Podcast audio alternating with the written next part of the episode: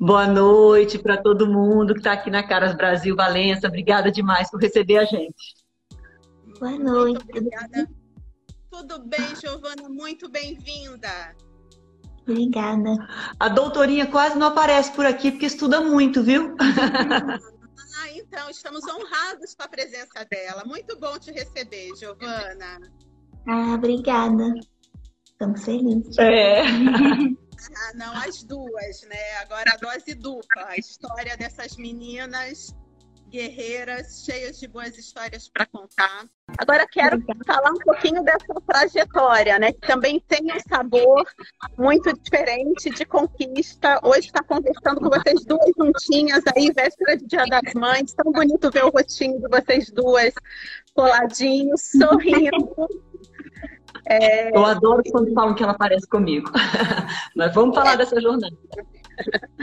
É, como que, que foram, foi um pouquinho dessa dificuldade toda, que você até com muita poesia, até eu diria, contou essa história num livro, né? E Giovana leu isso também e concordou. Ah, eu também tenho. É, eu escrevi primeiro, Valença, como um, quase um diário, assim.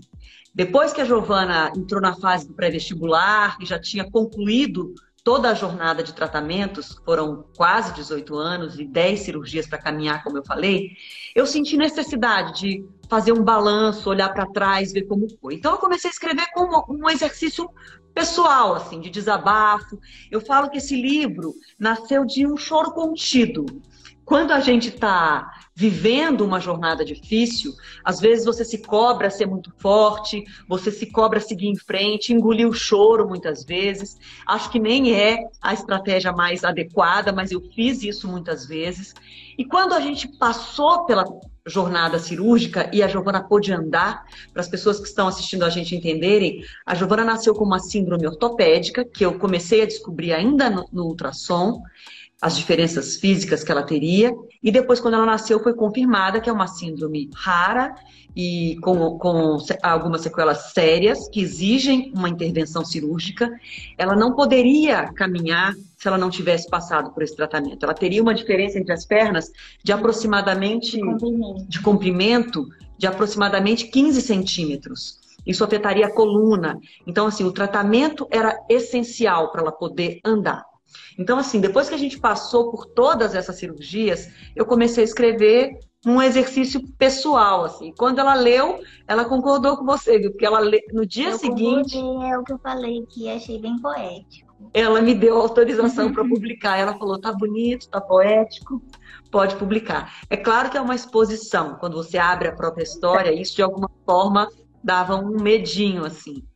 Mas eu tive coragem e eu acho que ela se encorajou também por duas razões. Primeiro, porque tem um bilhão de pessoas com diferenças físicas no mundo. Então eu sou só uma. A Giovana é uma desse um bilhão e eu sou uma de um bilhão de mães.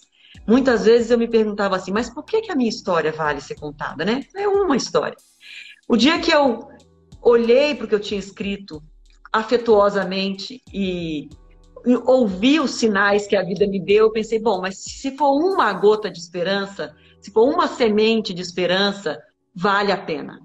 Então, daí a gente criou Coragem, a Giovana também, e todos os royalties desse livro vão para crianças que têm a mesma síndrome ortopédica que ela, que é a hemimelia fibular.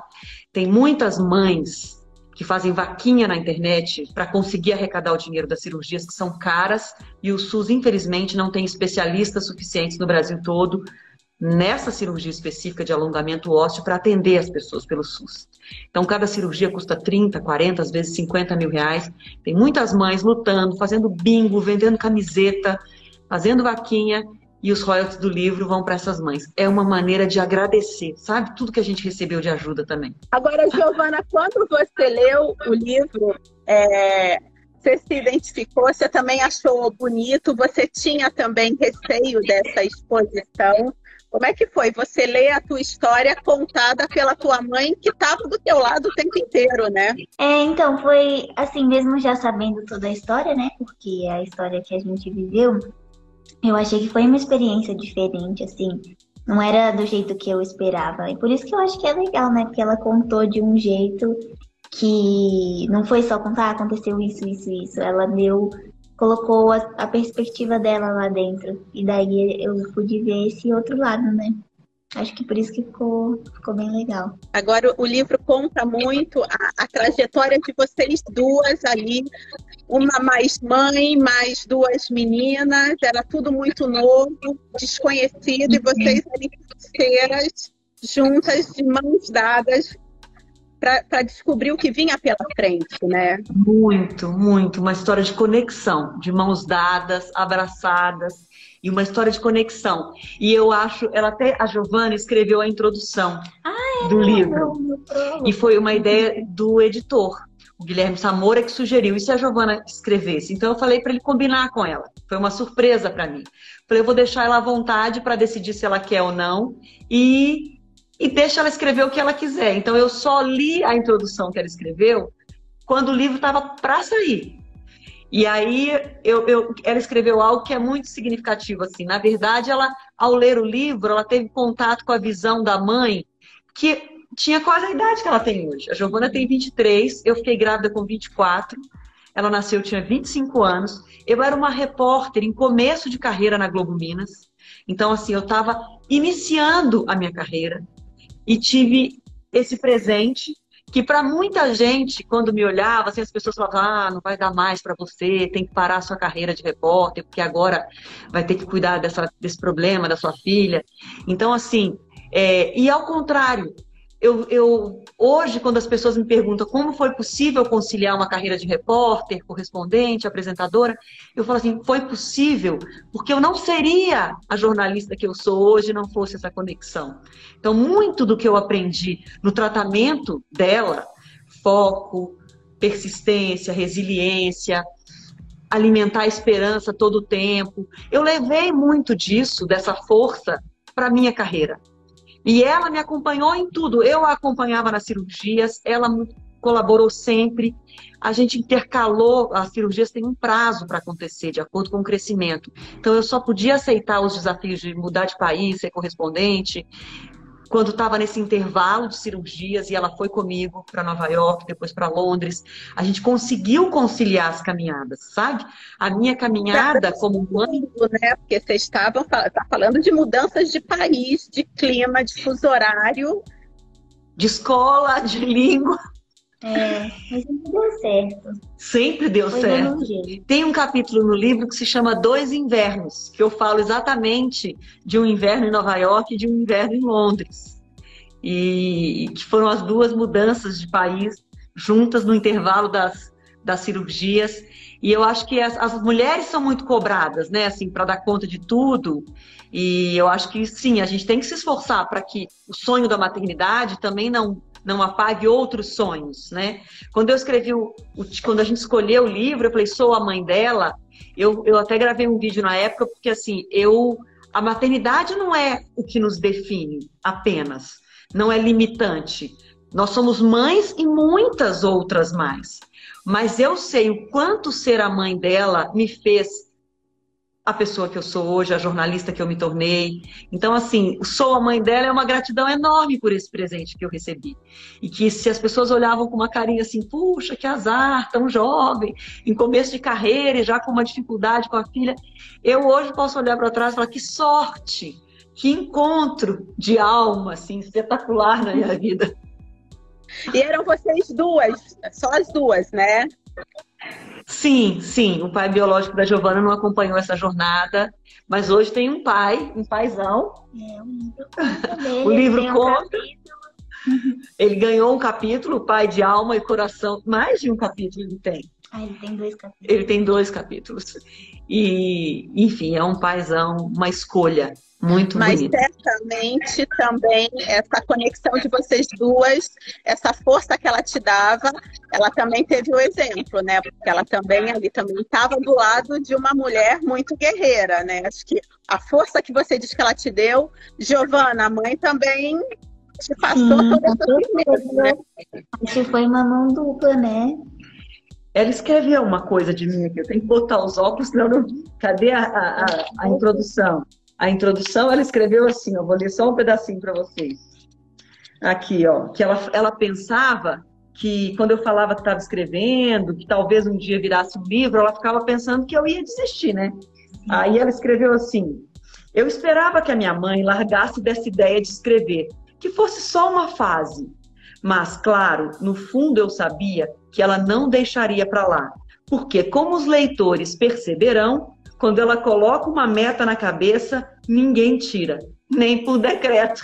Ela é muito teimosa. É que eu primeiro enxergo sim. Primeiro eu enxergo sim. Não adianta me dar um não logo de cara.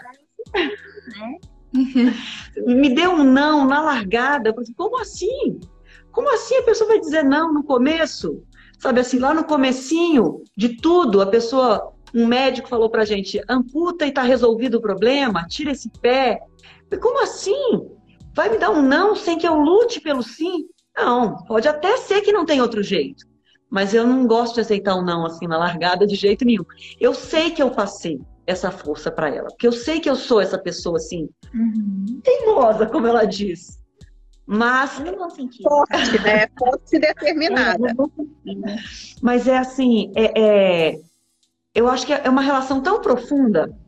As mães que estão escutando a gente aqui certamente vão entender isso. Você se alimenta, você alimenta o seu filho e você também se alimenta dele, né? Eu falo, eu sou a mãe dela, mas e o quanto eu nasci dela, dessa relação com ela?